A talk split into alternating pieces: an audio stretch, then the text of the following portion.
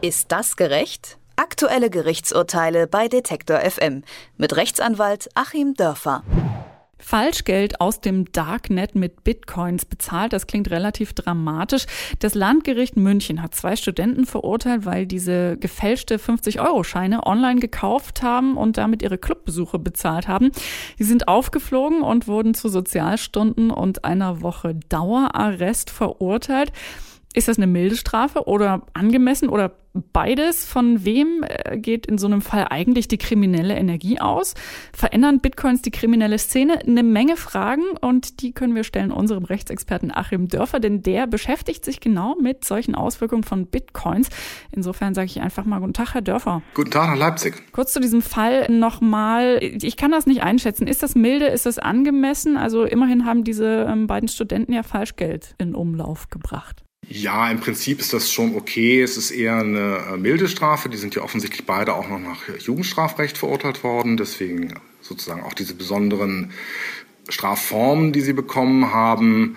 Und die haben ja doch letzten Endes einen vierstelligen Betrag in Umlauf gebracht.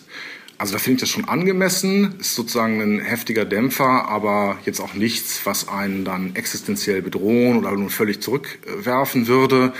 Sicherlich ist es ein bisschen peinlich, wenn man dann eine Klausur und dann Entschuldigung schreiben muss, weil man im Jugendarrest sitzt, aber das war's dann auch schon. Und ich war nur sehr erstaunt, als ich das gelesen habe, wie teuer Falschgeld ist. Die haben mir doch fast ungefähr die Hälfte des realen Wertes dafür bezahlt.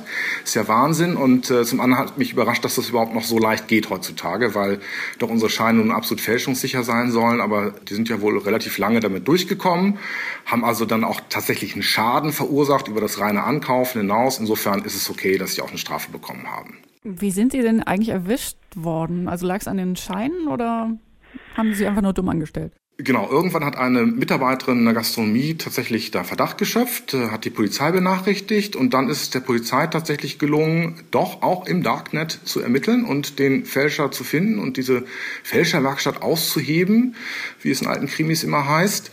Und dadurch haben sie eben nicht nur diese beiden Spitzbuben erwischt, sondern auch den Fälscher, der diese Scheine herstellte.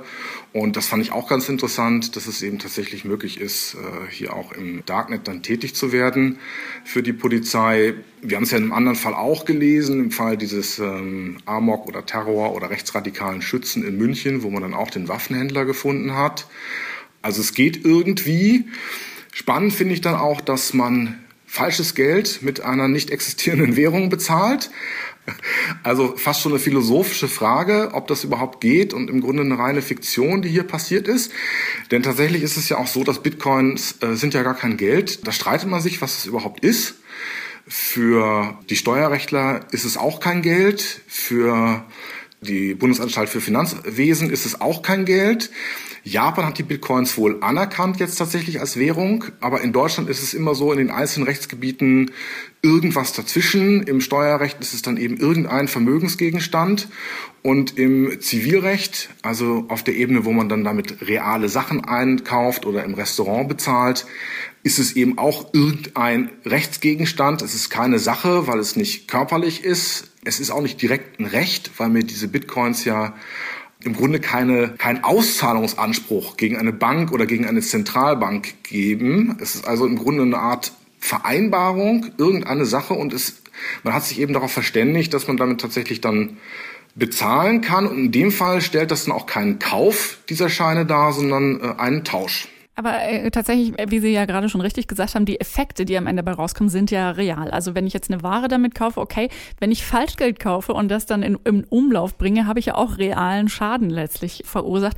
Wie verändert denn so eine virtuelle Währung mit so einer rechtlichen Grauzone, wie Sie es gerade beschrieben haben, die äh, kriminelle Szene? Zum einen, das liest man ja und das trifft auch zu, man sieht es ja auch in diesem Falle, werden natürlich die Bitcoins auch benutzt, um Schwarzgeld zu verstecken, um Geld aus Straftaten zu verstecken, um äh, überhaupt Einkünfte zu verschleiern, weil die Bitcoins selbst ja unglaublich anonym äh, im Internet liegen. Das ist ja technisch hoch geschützt. Und solange es da eben keine Whistleblower gibt, wobei selbst die schwer dann an Informationen rankämen, weil normalerweise in einem Bitcoin-Wallet ja keine Identitätsprüfung stattfindet.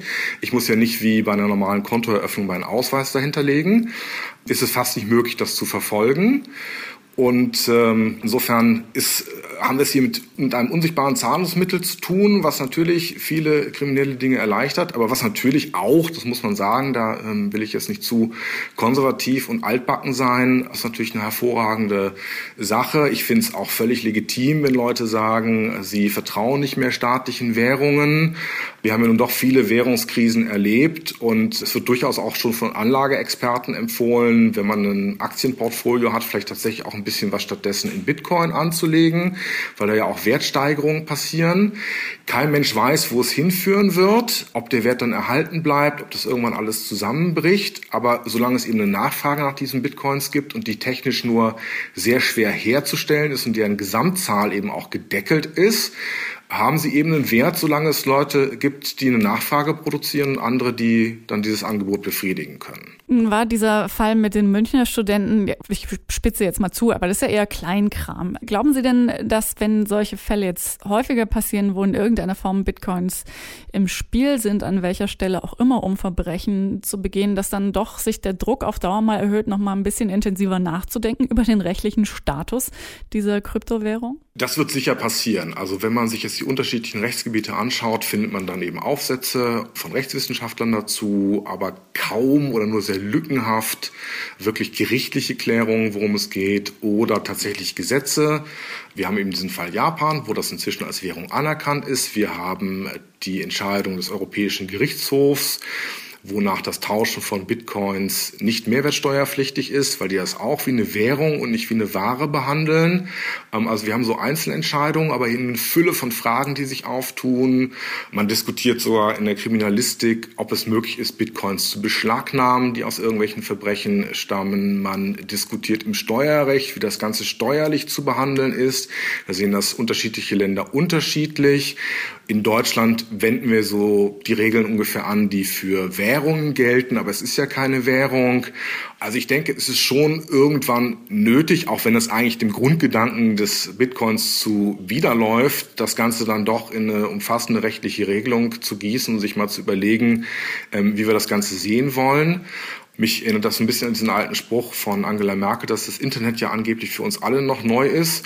Also man hat auch das Gefühl, der Gesetzgeber ignoriert es hier einfach was natürlich aus Sicht der Bitcoin-Nutzer okay ist, weil die sich ja nun gerade aus dem staatlichen Geldsystem raushalten wollen. Aber irgendwie werden wir diese Schnittstelle zwischen der Bitcoin-Welt, die da ist und die groß ist, und der realen Welt irgendwann mal lösen müssen, dass wir auch eine Klarheit haben, sowohl für die Bitcoin-Nutzer wie auch für die anderen Bürger, wie es weitergeht. Und vielleicht als Trost auch für die Bitcoin-Nutzer, wenn das Ganze so ein bisschen konventioneller wird, wird das ja nicht unbedingt dem Wert des Bitcoins schaden, sondern es ja möglicherweise noch ermöglichen, ihn noch stärker einzusetzen und auch im legalen Bereich eben noch besser zu verwenden. Bitcoins sind als digitale Währung ein beliebtes Zahlungsmittel bei Transaktionen im Netz. Allerdings sind äh, nicht unwesentlich viele davon äh, illegal. Welche Rolle Bitcoin bei rechtswidrigen Transaktionen spielt und wie diese virtuelle Bezahlmethode überhaupt rechtlich dasteht bisher, darüber haben wir gesprochen mit unserem Rechtsauskenner Dr. Achim Dörfer. Vielen herzlichen Dank dafür. Ich danke Ihnen.